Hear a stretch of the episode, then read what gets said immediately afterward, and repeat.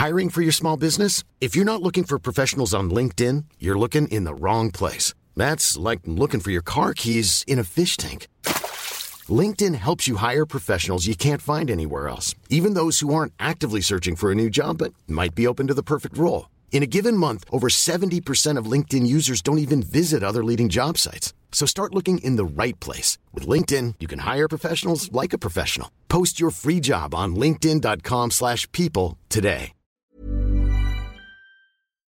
Esto es República H. La información más importante con el punto de vista objetivo, claro y dinámico de Blanca Becerril.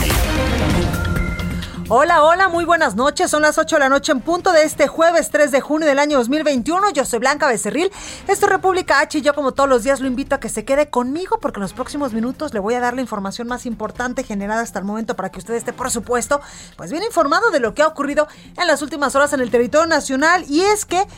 Ya sabe usted que acabaron las campañas, pero no así la violencia contra los candidatos. Y es que pues siguen las denuncias de agresiones y desapariciones de aspirantes a cargos de elección popular eh, que pues han hecho campaña rumbo a la elección más grande de la historia que se llevará a cabo este próximo domingo 6 de junio. Incluso la titular de la Secretaría de Gobernación, Olga Sánchez Cordero, pues dijo que las agresiones no tienen ningún motivo electoral. ¿Usted qué piensa de esto? ¿Le tranquiliza esta declaración de la, de la Secretaría de Gobernación?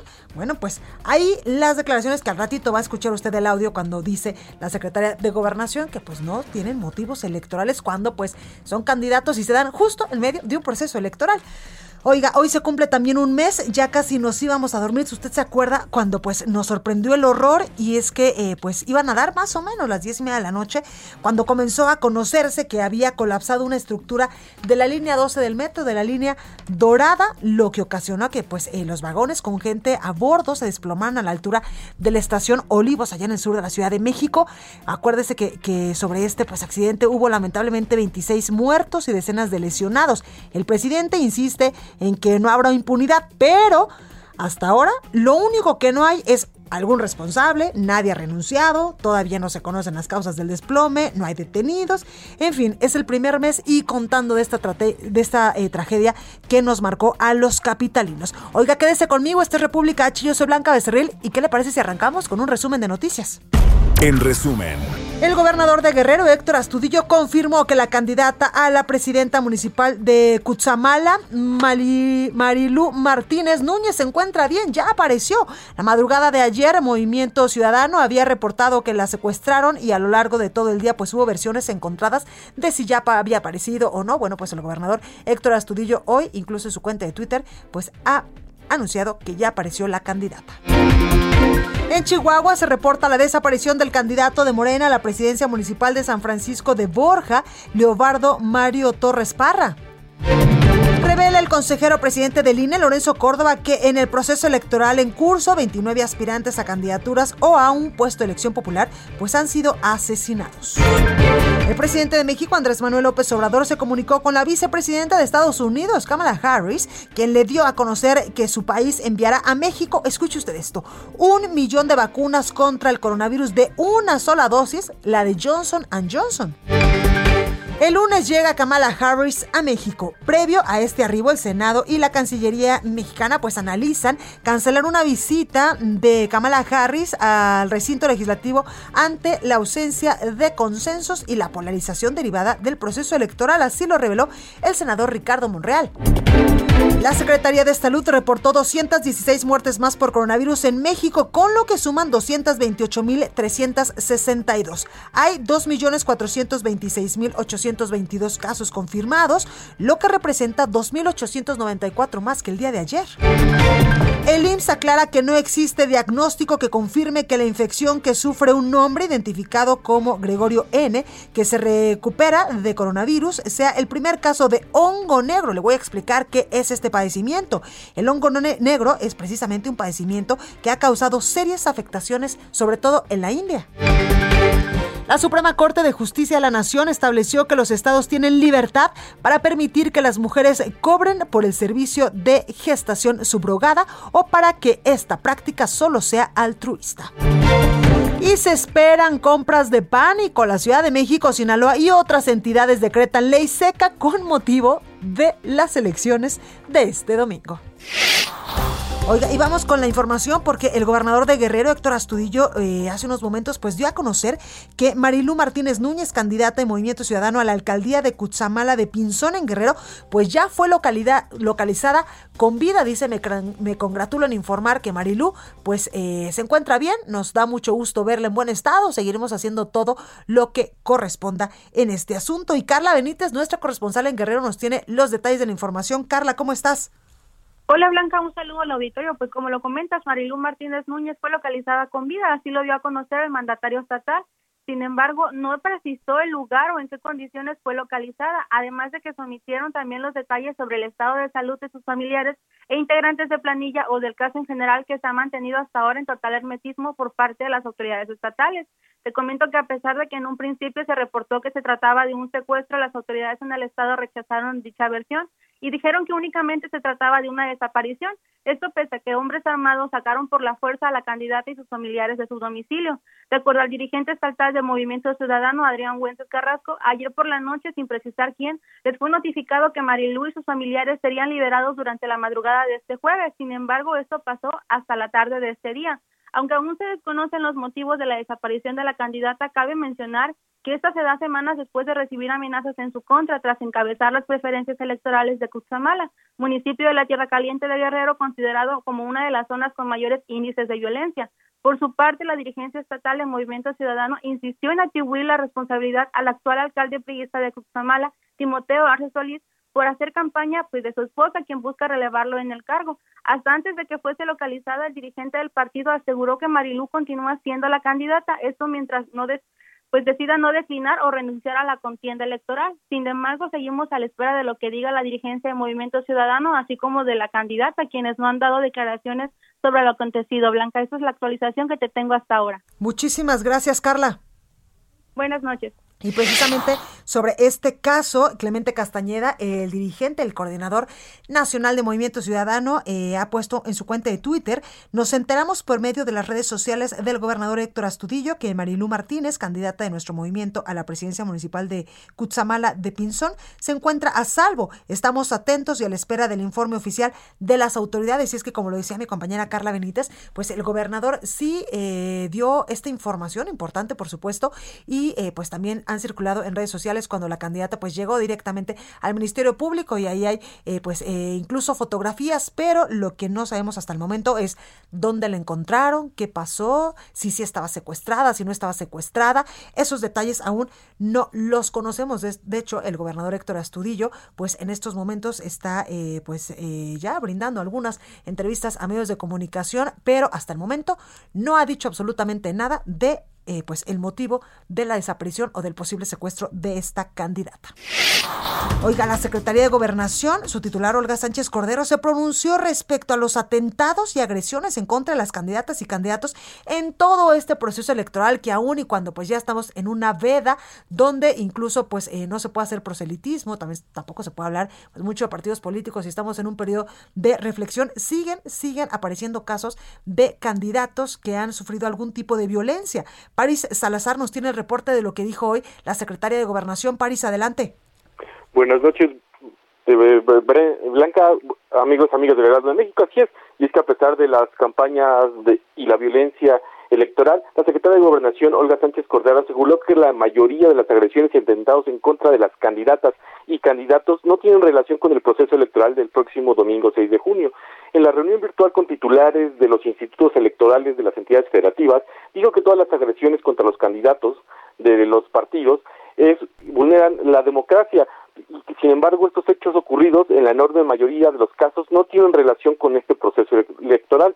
Sánchez Cordero dijo que los que ha habido tres, tres tipos de conflictos que han dañado esta elección. El primero son conflictos producidos por añejas demandas eh, sociales, fundamentalmente en el medio rural, en estados como Chiapas, Oaxaca, Nayarit y Michoacán. También el segundo serían organizaciones sindicales campesinas populares que utilizan la coyuntura electoral para presionar y en ocasiones de manera violenta. Y el tercero serían las acciones de grupos criminales que afectan todo el ámbito municipal. Sin embargo, la secretaria de Gobernación dijo que hay condiciones para que se realice esta elección con toda tranquilidad el próximo domingo y además dijo que de las 166 mil casillas que se van a instalar, solamente 200 casillas están en riesgo de no ser instaladas. Blanca. Pues ahí los detalles, Paris, gracias. Buenas noches. Entrevista. Oiga, y me da muchísimo gusto saludar en la línea telefónica a Claudia Zavala, y es consejera electoral del Instituto Nacional Electoral. Consejera, buenas noches, ¿cómo está? Muy buenas noches, Blanca, todo muy bien, con el gusto de saludarte y saludar a la audiencia. Gracias. Oiga, consejera, pues ya estamos en esta veda, en este periodo de reflexión después de qué intensas campañas vivimos este año.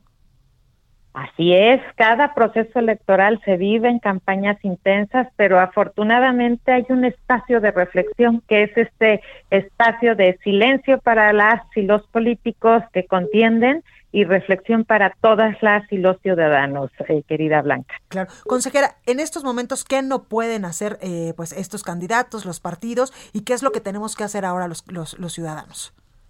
Yo creo que, oye, los candidatos, todas y candidatas, es guardar silencio. Ya, la, el tiempo de propuestas, el tiempo de, eh, de pedir el voto, para ellos concluyó. Entonces, oye, silencio de parte de ellos, eh, mucha responsabilidad de parte de todos los gobiernos, los eh, gobiernos federal, estatal y local. También es un espacio que eh, es muy, muy cerrado y hay una prohibición muy absoluta para que ya no haya nada que eh, pueda influir. Y para las y los ciudadanos es un tiempo en el que tenemos que informarnos, tenemos que buscar la información de las personas, de las propuestas, de quiénes son los que están eh, queriendo ser nuestros representantes, nuestros gobiernos, ¿no? A nivel municipal, a nivel estatal o a nivel eh, federal en caso de diputaciones, para poder tener un voto muy informado y poder decidir con este poder que tenemos al votar cuál va a ser el rumbo que queremos darle a nuestro país. Totalmente. Consejera, también quiero preguntarle cuáles serán estos protocolos sanitarios, por ejemplo, en las casillas el día de la elección, para que todas las personas que nos escuchan estén tranquilas de que se puede ir a votar y, ejercer nuestro derecho de manera, pues, eh, consciente, sí, informada, pero también eh, con la seguridad, con la certeza de que, pues, no nos vamos a poder contagiar de coronavirus en las casillas. Así es, Blanca. Eh, hemos adquirido experiencias eh, y tomado referencias de experiencias nacionales e internacionales y a partir de ello diseñamos 10 protocolos. Para el día de la jornada electoral, el próximo 6 de junio, lo primero es todas y todos debemos portar nuestro cubrebocas. Es el cuidado individual, pero también el cuidado colectivo y la invitación es que vayamos a votar eh, ahora sí, sin acompañantes, normalmente también íbamos con hijos, quienes somos padres, madres, eh, hermanos chiquitos o primos. Hoy tenemos que este, evitar ir acompañados, nada más acudir quienes tenemos derecho a entrar a la casilla, emitir nuestro voto, hacer caso a las indicaciones que nos den nuestros vecinos y vecinas que van a estar recibiendo la votación, que son la máxima autoridad, los funcionarios de mesa directivas de casilla a su vez, todos los funcionarios y funcionarias tendrán su cubreboca, sus caretas, también los representantes de partidos políticos y las y los observadores electorales. Eh, al elector va a haber dos electores por casilla y se le va a proporcionar a cada uno gel para ingresar y también una toallita sanitizante para que si quiere limpiar el espacio donde va a ir a emitir eh, eh, su voto, también tenga condiciones para hacerlo. Estamos invitándoles a llevar su pluma, su marcador, ¿De para cualquier evitar... color? Sí, de cualquier color. Lo importante en una boleta blanca es que quede de manera muy clara cuál es la opción que yo quiero, qué es lo que yo quiero, por quién quiero votar. Y como en Eso la es lo primaria consejera no salirse de las rayitas ni nada, ¿verdad? Preferentemente, pero lo importante es que se vea muy bien por quién quiere votar la persona. Eso es, eh, relevante. Y otro, si, si tengo un partido político, tachen, pongan palomita, la marca que quieran en el recuadro y en el emblema del partido político.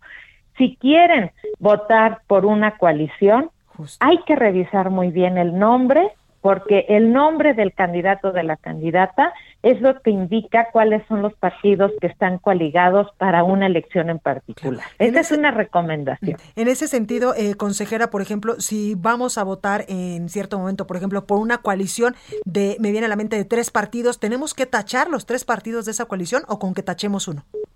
Con que tachen uno, el voto es válido y cuenta igual. Para la persona. un voto, una persona. Cuenta para el partido, ¿no? Y cuenta para el candidato.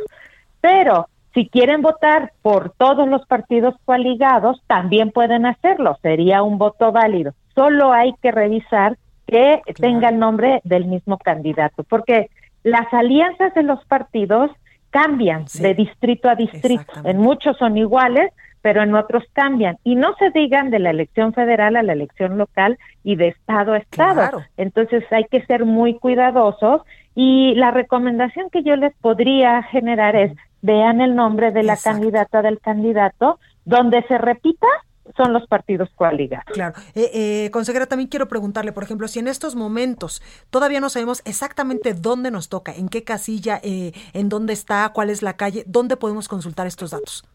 Tenemos varios varios medios. Uno, pueden entrar a la página de internet, en la página del INE.mx, y en el espacio ubica tu casilla o lo pueden poner también en el en el buscador ubica tu casilla ahí les va a dar la página con la credencial del lector vemos cuál es la sección que nos corresponde ingresamos la sección y ahí nos va a dar la dirección y nos va a dar la ubicación también tenemos un chatbot que es Inés, que ahorita ya estamos colocando y ahí Inés nos da también respuesta a muchas preguntas y dentro de ellas es la correspondiente a ubica tu casilla. Y eh, este son eh, formas, diferentes formas, pero la frase ubica tu casilla creo que es una frase muy oportuna para que podamos identificar dónde vamos a votar. Consejera, de manera muy rápida, por ejemplo, nosotros que vamos a estar trabajando en otros estados de la República, ¿habrá casillas especiales para emitir nuestro voto?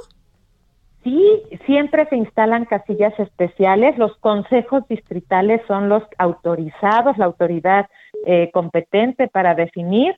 Y esta es muy útil cuando justo estás fuera de tu, de tu sección, pero dentro de tu distrito, por ejemplo, podrás votar por las diputaciones, pero si estás fuera de tu distrito y, dentro de tu circunscripción, eh, hay que eh, podrás votar por diputaciones de RP en materia federal y en los estados es un esquema similar. Entonces busquemos, si no estamos en condiciones de ir a nuestra casilla, que es donde es pleno el derecho al voto porque se dan todas las boletas, busquemos la que tenga eh, más cercanía para poder tener más opciones de voto. Pues ahí lo tenemos.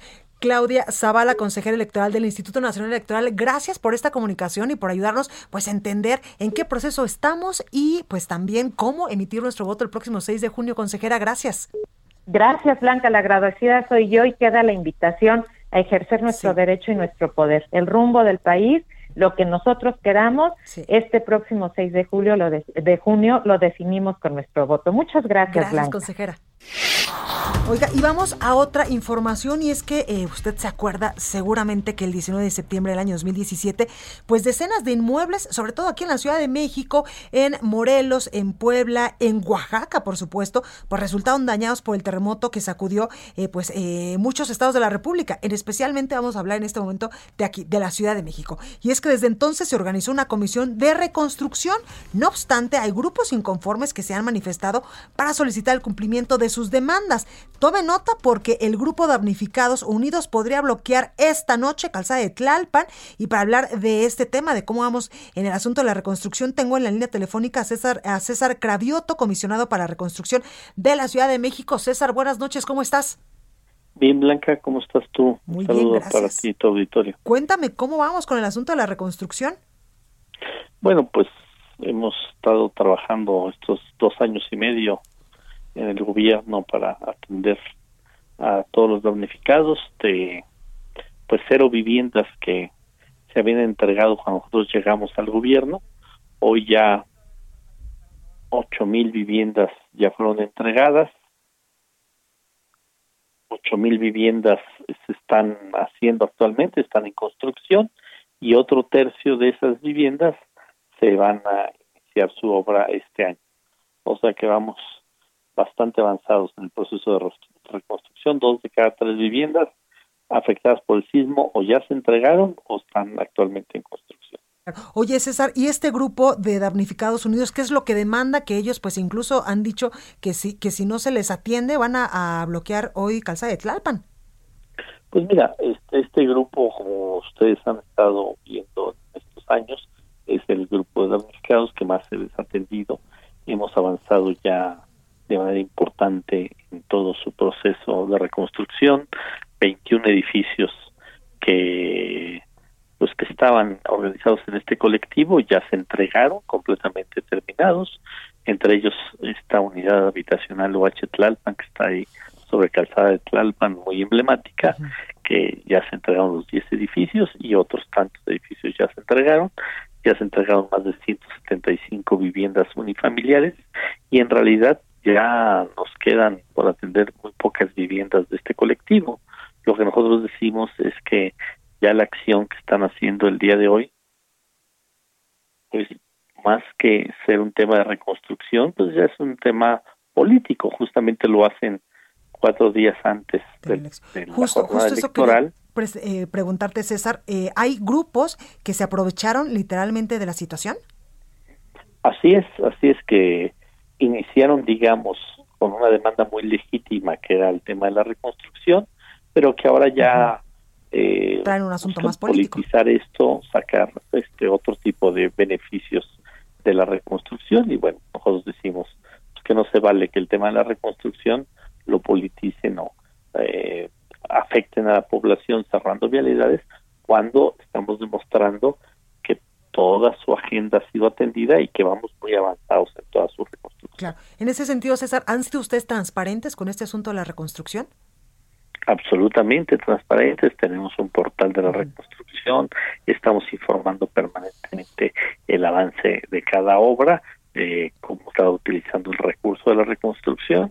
Es un proceso muy transparente e insisto, es un proceso donde hemos estado atendiendo a todos los damnificados y a estos grupos de colectivos, digamos que la atención ha sido semanal. Okay. Bueno, pues ahí, hay la información. César Cravioto, comisionado para la reconstrucción de la Ciudad de México. Muchas gracias por esta comunicación. Gracias a ti, Brenda. Saludos. Gracias. Oiga, y vamos de una tragedia a otra, y es que como le mencionaba al inicio de este espacio informativo, pues hoy se cumple un mes de la tragedia en la línea 12 del metro, donde murieron pues 26 personas. La empresa noruega DNB, encargada de llevar a cabo el peritaje, pues ya lista una nueva ronda de entrevistas con distintos funcionarios, y Carlos Navarro nos tiene el detalle de la información. Carlos, adelante. Buenas noches, Blanca. Te saludo con gusto a ti al auditorio y comentarte que justamente un mes de lamentable suceso en el viaducto elevado de la línea 12 del metro, donde 26 personas perdieron la vida. La empresa noruega DNV, que fue contratada por la Secretaría de Gestión Integral de Riesgos y Protección Civil para llevar a cabo el peritaje y determinar la causa raíz del colapso del viaducto elevado, va a llevar a cabo una ronda de entrevistas con distintos funcionarios, entre ellos los del metro. La titular de la Secretaría de Gestión Integral de Riesgos y Protección Civil, Miriam Ursúa, explicó que la ronda dará inicio a partir del próximo lunes. Escuchemos. Asimismo, y a solicitud expresa de los especialistas internacionales y con el fin de enriquecer la información con que se cuenta, se ha acordado una nueva ronda de entrevistas con funcionarios del sistema de transporte colectivo Metro y otros responsables, a partir del próximo día lunes será la Secretaría de Gestión Integral de Riesgos y Protección Civil que esté coordinando esta situación y también comentarte que Miriam Ursúa dijo que todas las autoridades capitalinas están abiertas para brindar toda la información posible sobre el tema. Escuchemos. Reiteramos nuestro compromiso y el de todas las dependencias involucradas para brindar los apoyos que sean requeridos por la empresa DNB para facilitar las investigaciones que están realizando. Recordemos que la empresa DNV ya tiene personal aquí en la Ciudad de México que está trabajando, por ejemplo, en los talleres de Flagos, donde están revisando las traves y todo aquello que se retiró del viaducto elevado para analizarlo y así determinar la posible causa raíz del colapso del viaducto elevado. Blanca, la información que te tengo. Muchísimas gracias, Carlos. Oye, y no hemos sabido información también de cómo va este proceso que las autoridades después de este eh, de esta tragedia han dicho que pues ya andan revisando todos los metros para evitar otra cosa como esta. Sea, ¿se tiene algún informe o algo? Es correcto, eh, la Secretaría de Obras y Servicios que encabeza Jesús Esteba llevó a cabo la revisión de los viaductos elevados de la línea B, la línea 4, la línea 9, así como la línea 12, que son casi 30 kilómetros de viaductos elevados. Se llevó a cabo la revisión. En este caso se recopiló toda esta información y se va a implementar una mesa de análisis para determinar si existe algún daño en estos viaductos elevados, pero esto será en las próximas semanas, se estará anunciando. Incluso fue hace dos días que se concluyó esta revisión en coordinación con el Colegio de Ingenieros Civiles y toda esta información recabada de las va a ser revisada para determinar si hay posibles afectaciones en estos viaductos elevados. Pues ahí la información, Carlos, como siempre, muy completa. Muchas gracias. Hasta luego, buenas noches. Buenas noches. Oiga, vamos a un breve corte. Yo soy Blanca Becerril, esto es República H. No se vaya, que yo vuelvo con más información.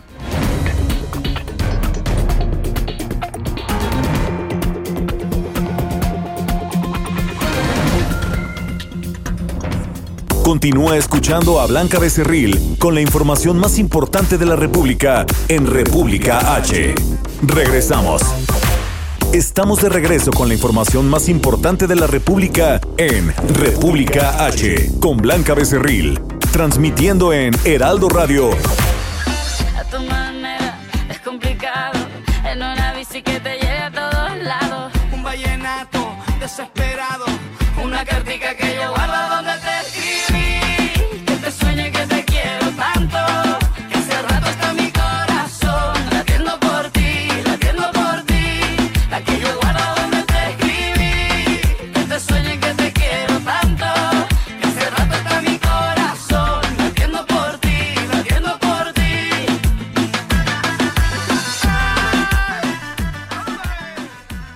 Pues ahí tenemos una canción linda, linda, linda. Oiga, ¿usted le gustan los paseos en bicicleta? Recuerda, incluso, pues, ¿quién le enseñó a andar en bicicleta cuando era usted, pues, un niño, a lo mejor un chavito, a lo mejor como mi mamá, pues, aprendió ya, eh, pues, bastante grandecita a andar en bicicleta y le encanta? Bueno, pues le cuento que hoy, 3 de junio, se celebra el Día Mundial de la Bicicleta.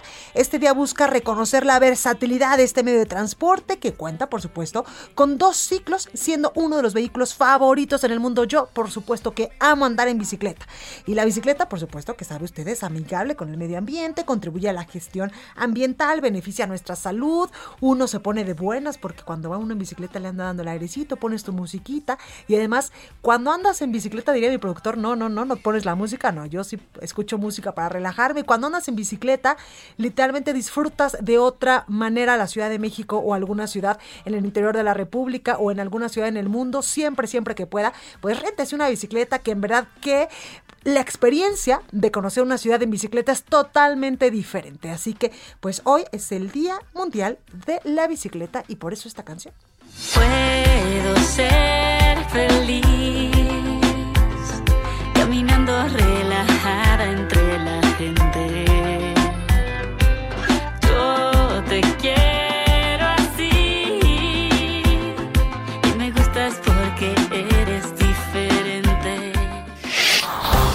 A otros temas porque hoy durante todo el día circuló la información sobre un posible caso de hongo negro, una rara enfermedad que presuntamente fue detectado en un hombre de 34 años originario del municipio de Valle de Chalco en el Estado de México.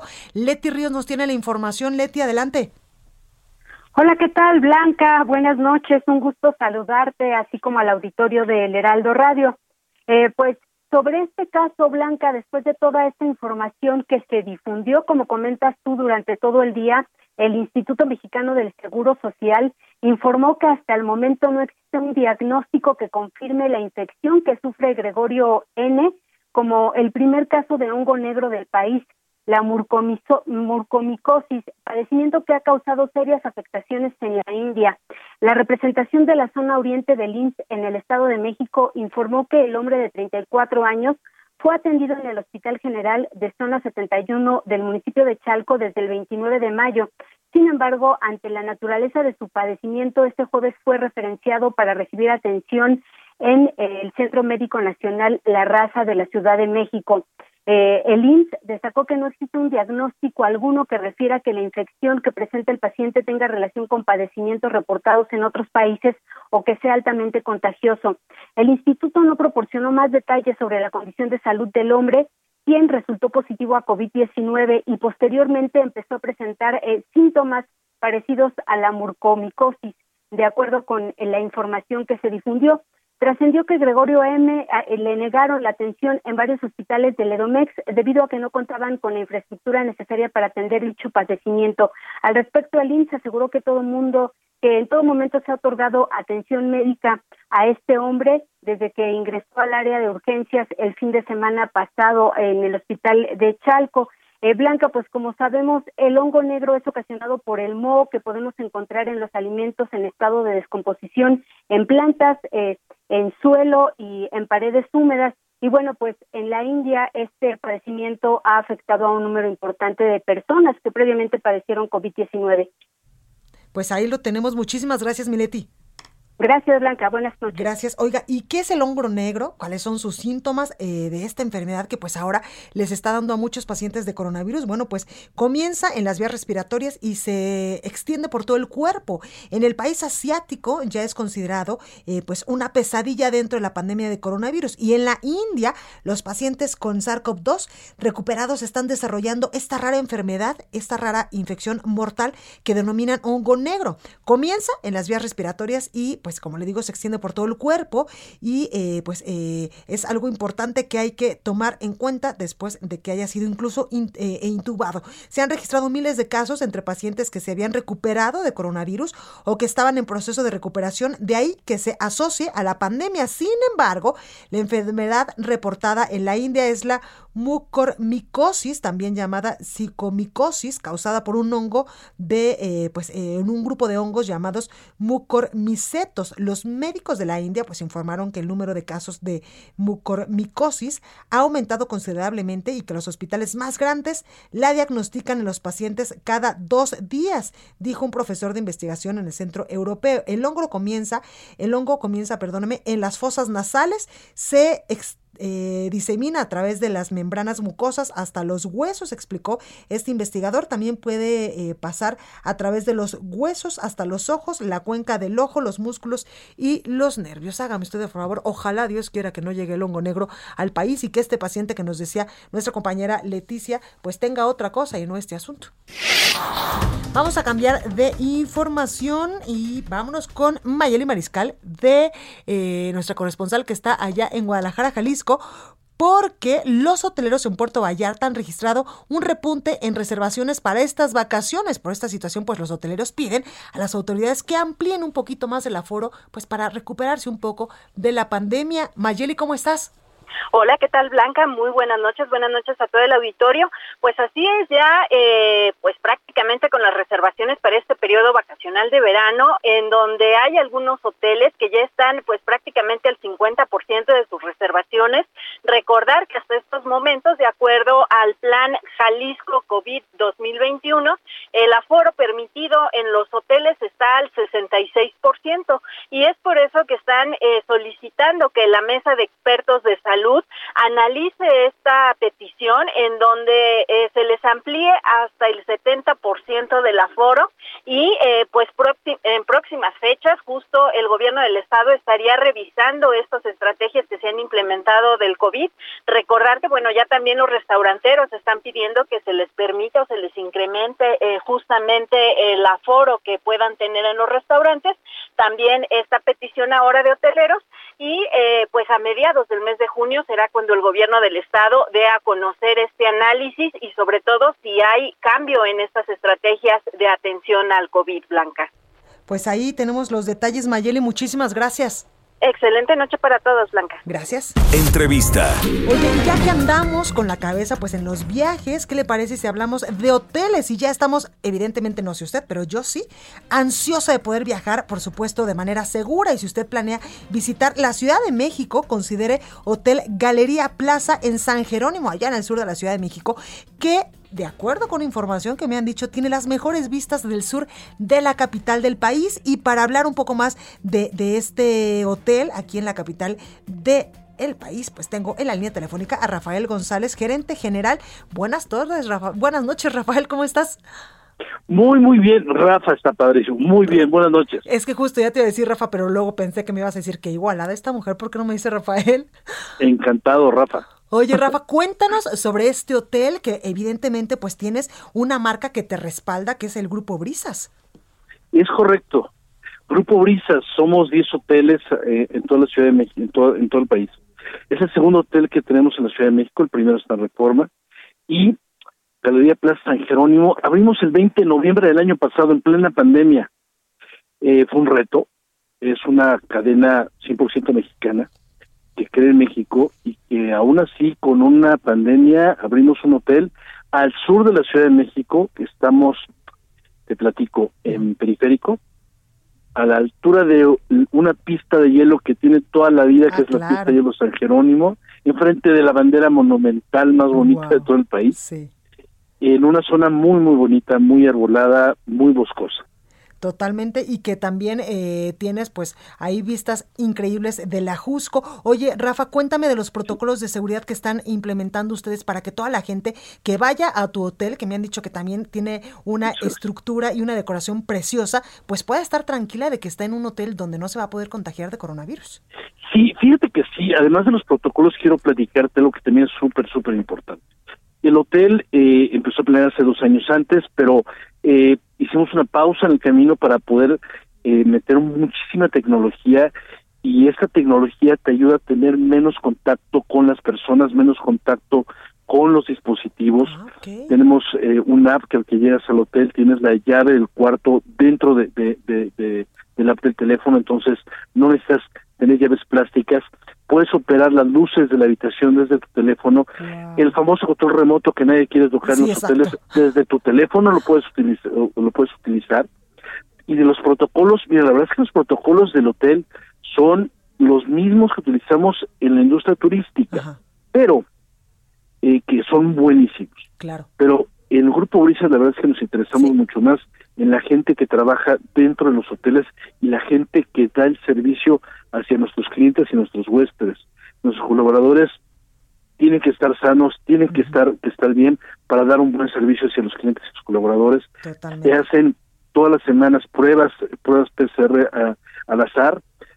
Todos los días se les cambian los, los cubrebocas, todos los días se les cambian los guantes, las máscaras protectoras las entregan ellos a la salida y pasan por un proceso de, de sanitización y por supuesto todas las habitaciones tenemos dos o tres equipos grandes de sanitización.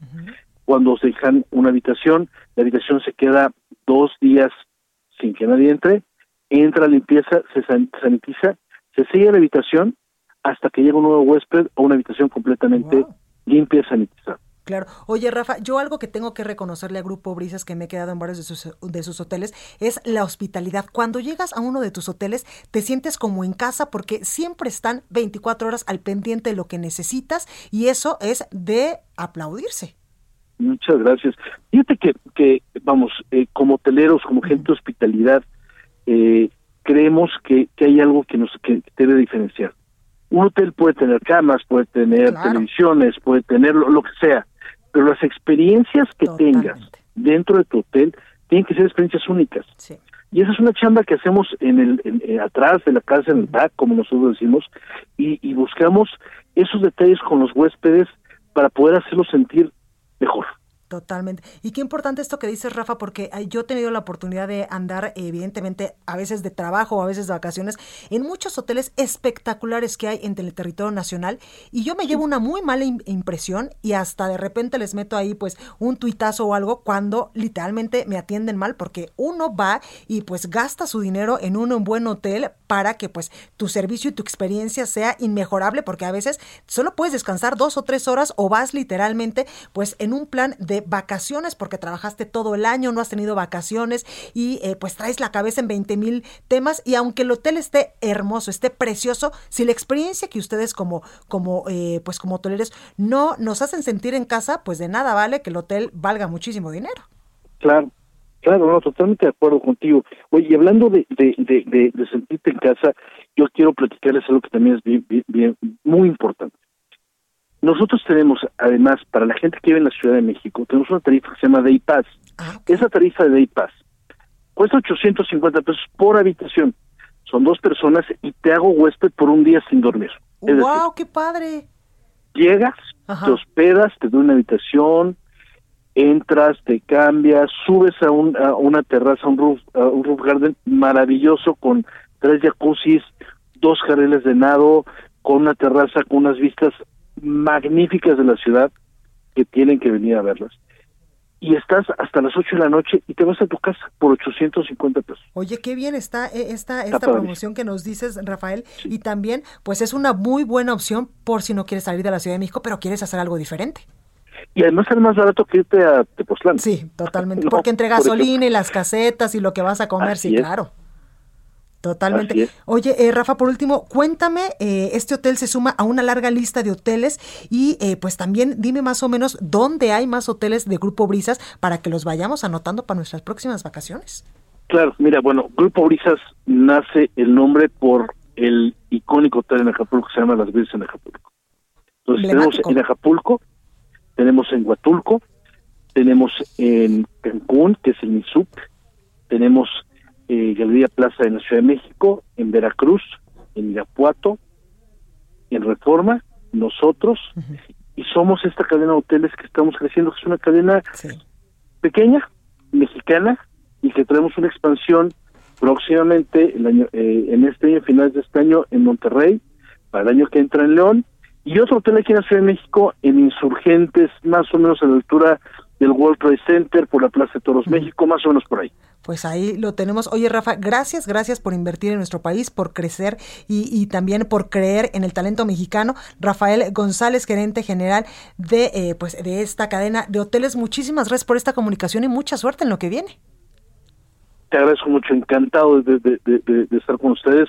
Y bueno, vengan con nosotros, visiten nuestra página, esbrisas.com.mx, vengan a, vengan a vernos, vengan a visitarnos y bueno, pues este yo estoy a sus órdenes como, como debe ser siempre. Muchísimas gracias, Rafa. Cuídate mucho. Gracias, igualmente. Igualmente, bye. Mente Mujer, un espacio en donde damos voz a la mente de todas las mujeres. Con Blanca Becerril.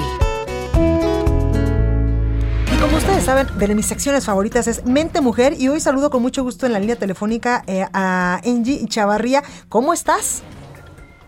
Hola Blanca, ¿qué tal? Muy buenas noches, muy buenas noches a todos en esta tarde, noche lluviosa. Ya sé. Pero bueno, muy rico también. Ya estamos casi al final de la semana, pero no quiero eh, dejar de comentarte que pues por favor lean Mente Mujer que sale todos los lunes y los viernes a través del periódico y todas las plataformas de Heraldo Media Group. Y en esta ocasión vamos a hablar sobre el poder que han eh, hecho las mujeres y la participación económica eh, que pues de alguna manera ellas contribuyen todos los días. Mira, las mujeres sin contar con, eh, sin estar en las estadísticas oficiales, eh, por ejemplo, en todo este esfuerzo que han hecho a través del comercio electrónico y en donde han encontrado una fuente de ingresos para llevar pues dinero a sus familias, pues diariamente están ellas generando más de 9 mil millones de pesos. Dirás, ¿es poco, es mucho? Pues es una cantidad considerable, porque pues ya si lo pones al mes, pues ya te da un poco más y eso genera pues un vínculo para que las familias puedan tener un mayor ingreso. Eh, en los 32 estados del país, por ejemplo, eh, este, podemos observar que hay estados que se ven mucho más dinámicos, como es eh, pues la Ciudad de México, el Estado de México, las, las grandes ciudades en donde se encuentran sobre todo este, o de mayor desarrollo, pero eh, vemos también otros estados que están creciendo mucho la participación femenina, como Aguascalientes, como San Luis Potosí, en donde están encontrando, pues a través del comercio, pues una fuente de trabajo, de ingresos y en donde de alguna manera están saliendo pues también a contribuir con, con la parte eh, pues, de dinero proporcional que tienen que ver eh, con los ingresos de sus familias, pero también hay un dato que nos llamó mucho la atención. Casi el 50% de las personas que están empleadas en el sector comercio, pues lo ocupan las mujeres. Esto se debe a que finalmente parece que las mujeres nos hemos, hecho expertise en esta área, en la parte de restaurantes, en la parte de comercio electrónico, eh, también algunos hoteles. Ahorita justamente que estaba escuchando la entrevista que hacías con, con Grupo Brisas, pero es porque las mujeres tenemos esa calidez que podemos transmitir, pues bueno, a, a tu oferente y en este caso pues bueno, eh, de alguna manera estamos contribuyendo con la economía. ¿Cuánto más podría hacerlo si México reconociera el trabajo de las mujeres? Pues en menos de 20 años podríamos crecer hasta 3 o 4% puntos del PIB. Totalmente de acuerdo contigo. Oye, muchísimas gracias por visa- eh, visibilizar este importante tema porque muchas veces no nos reconocen la fuerza laboral tan importante que tenemos las mujeres. Tú te acuerdas que incluso pues había eh, colectivos donde decían un día sin nosotras de ahí es cuando realmente nos damos cuenta que somos parte fundamental de la economía de este país. Exactamente, y la verdad es de que, Blanca, tenemos que sensibilizar a otras mujeres y que se la crean. ¿No? Totalmente de acuerdo. Pues ahí lo tenemos. Angie Chavarría, muchísimas gracias. No, hombre, al contrario, y por favor, cuídense mucho, la salud es primero. Totalmente, gracias, cuídate. Mente Mujer, la voz que inspira. Es tiempo del séptimo arte. Películas, cortometrajes, series, documentales y excelente música. Con Gonzalo Lira. Exactamente, ya está con nosotros Gonzalo Lira, que algo anda haciendo, alguna travesura porque se está riendo. y diría mi No, abuela, no, no, no estoy que- tuiteando. eh, ajá, el que de sus maldades se acuerda. ¿Cómo decía? El que solo No, se te lo aprendiste re bien, ¿eh? Se acuerda. A ver, otra vez, otro. El que solo se ríe de sus maldades se acuerda. Va, otro, otro No, refrán. ya, ándale, Ah, dime qué nos traes ándale. hoy. Así, así acabamos la sección de refrán en refrán. ¿Tu de abuela dicho no en decía dicho. refranes y dichos? Mi abuela Este, era tal vez sí, pero mi abuela no me quería, entonces no me los decía a mí. Ay, no, bueno. a mí solo me decía, cállese chamaco, hágase Siéntese. para allá. No agarre eso, No esté sí. molestando. Imagínate. Ay, pobrecito de tu. No, estaba bien, ¿eh? No, no, no lo parecía mucho. bueno, pasemos cuéntanos a un tema más agradable. Ah, bueno, ¿qué nos ¿Te traes parece? hoy? Pues te traigo noticias. Fíjate que por la madrugada de hoy todavía, las 4 de la mañana de hoy, que deben de haber sido las 11 de la mañana de Francia, se anunció ya la selección definitiva de películas que formarán parte del Festival de Cannes de este año, que sabemos es quizá el festival más conocido y de prestigio. eh, habrá quien te diga como, no, es que ya, bueno, eh, de los más prestigiosos yo creo que sí es el más conocido y marca la tendencia de cuál va a ser, cuáles van a ser las películas importantes de cada año. Y ya se habían anunciado algunas películas, Wes Anderson, eh, Oliver Stone va a estar también por ahí. Sin embargo, hoy llamó la atención que escuchamos muchos nombres mexicanos en el Festival de Cannes. El primero es eh, Arcelia Ramírez, que estará protagonizando una película de una directora eh, que no es mexicana, de una directora extranjera. Sin embargo, talentos mexicanos haciendo películas para mexicanos está Nicolás Ellis, productor de Roma, eh, y que está produciendo la nueva película de Tatiana Hueso, que se llevó todos los premios por un documental muy interesante que se llama Tempestad, si pueden véanlo, que son varias historias de pues cuáles han sido las consecuencias de la guerra o cuáles fueron las consecuencias de la guerra contra el narcotráfico en nuestro país. Ella se lanza a hacer su primera película de ficción y está compitiendo en una sección que le llaman Una cierta mirada, que es una, eh, una selección de películas un poco más alternativas. También por ahí Julio Chávez Montes, que es un productor mexicano, tiene la película inaugural que se llama Annette, que es una película musical con Marion Cotillar, que ganó el Oscar por hacer a eh, Edith Piaf, no sé si vieron esa película. Oh. Bueno, pues ahí va a estar y trae otras dos películas también Julio Chávez Montes. Así que hay que seguirle la pista a los mexicanos que van a estar por allá. Y si les gustan las películas de ese tono de festival, este fin de semana se estrena en la Cineteca Nacional y la próxima semana en Netflix una película que se llevó premios en el Festival de Venecia el año pasado. Qué interesante esto que dices, en la Cineteca Nacional y en Netflix. Exactamente. Qué buena mancuerna. Y de hecho se va a sacar antes en la Cineteca Nacional, va a tener como esa semana previa para quien la quiera ver exclusivamente en la pantalla grande. Y la película se llama Selva Trágica. Selva Trágica es de Yulene Olaizola, es su quinta película y es la historia de una, digamos, un grupo de hombres que trabajan en la selva maya durante los años 20 y que se encuentran con una mujer y cómo esa mujer les va a cambiar eh, pues toda la perspectiva. Pero mira, ¿para qué te cuento yo de qué va si tengo a la propia Yulene? Ahí vamos a escuchar. Selva Trágica es mi quinta película. La filmé en el sur de Quintana Roo, en la selva maya, en la frontera con Belice. Entonces la película tiene que ver con mitos, leyendas que se, que se cuentan en, esos, en ese espacio de la selva. Y en esa selva se lleva a cabo el encuentro entre un grupo de hombres que trabajan en la industria del chicle esto es en 1920, una industria que comenzaba. Se cruza su camino con el de una joven beliceña que cruzó la frontera y, terminó del lado mexicano, que aparece en medio de este grupo de hombres, en medio de la nada, en medio de esta selva frondosa. Y por supuesto la presencia femenina de esta misteriosa mujer va a perturbar el futuro y el destino de este grupo de hombres. Ahí está, escucha Alaizola. bien, ¿eh? La verdad es que es una muy buena película. eh, se van a encontrar. Además, sobre todo, creo que es una muy buena forma de contar historia. Historia, claro. y me refiero de lo que pasó, ¿no? Del, del Sí. pasado. Está muy bien lograda, así que si no la alcanzan a ver este fin de semana en la Cineteca, el próximo fin de semana ya está en Netflix. Pues Así de ahí lo tenemos, así de fácil. Gracias, Gonzalo Lira. No, hombre, Se gracias a sigue ti. riendo, algo va a hacer este Nada, canijo, algo va a hacer. Estoy grabando. Oh, sí, oigan, gracias por acompañarnos durante el día de hoy en este programa. Yo soy Blanca Becerril, esto es República H. Yo lo espero, por supuesto, el día de mañana en punto de las 8 de la noche con la mejor información. Y le prometo que mañana a mi productor, Orlando Oliveros, vamos a pasar su sección de música. Que pobre, porque le hemos estado arrastrando toda la semana. Porque vaya, vaya que hemos tenido mucha información en este espacio. Pero mañana se va a ir usted tranquilito y mi productor más, porque vamos a pasar su sección. Soy Blanca Becerril, lo espero el día de mañana en punto de las 8.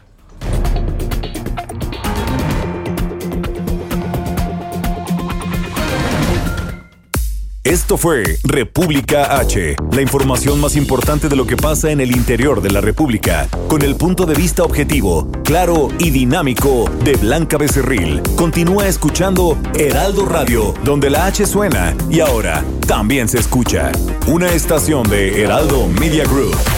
Heraldo Radio, la HCL se comparte, se ve y ahora también se escucha. Planning for your next trip? Elevate your travel style with Quince. Quince has all the jet setting essentials you'll want for your next getaway, like European linen, premium luggage options, buttery soft Italian leather bags, and so much more. And it's all priced at 50 to 80% less than similar brands. Plus, Quince only works with factories that use safe and ethical manufacturing practices. Pack your bags with high-quality essentials you'll be wearing for vacations to come with Quince. Go to quince.com slash trip for free shipping and 365-day returns.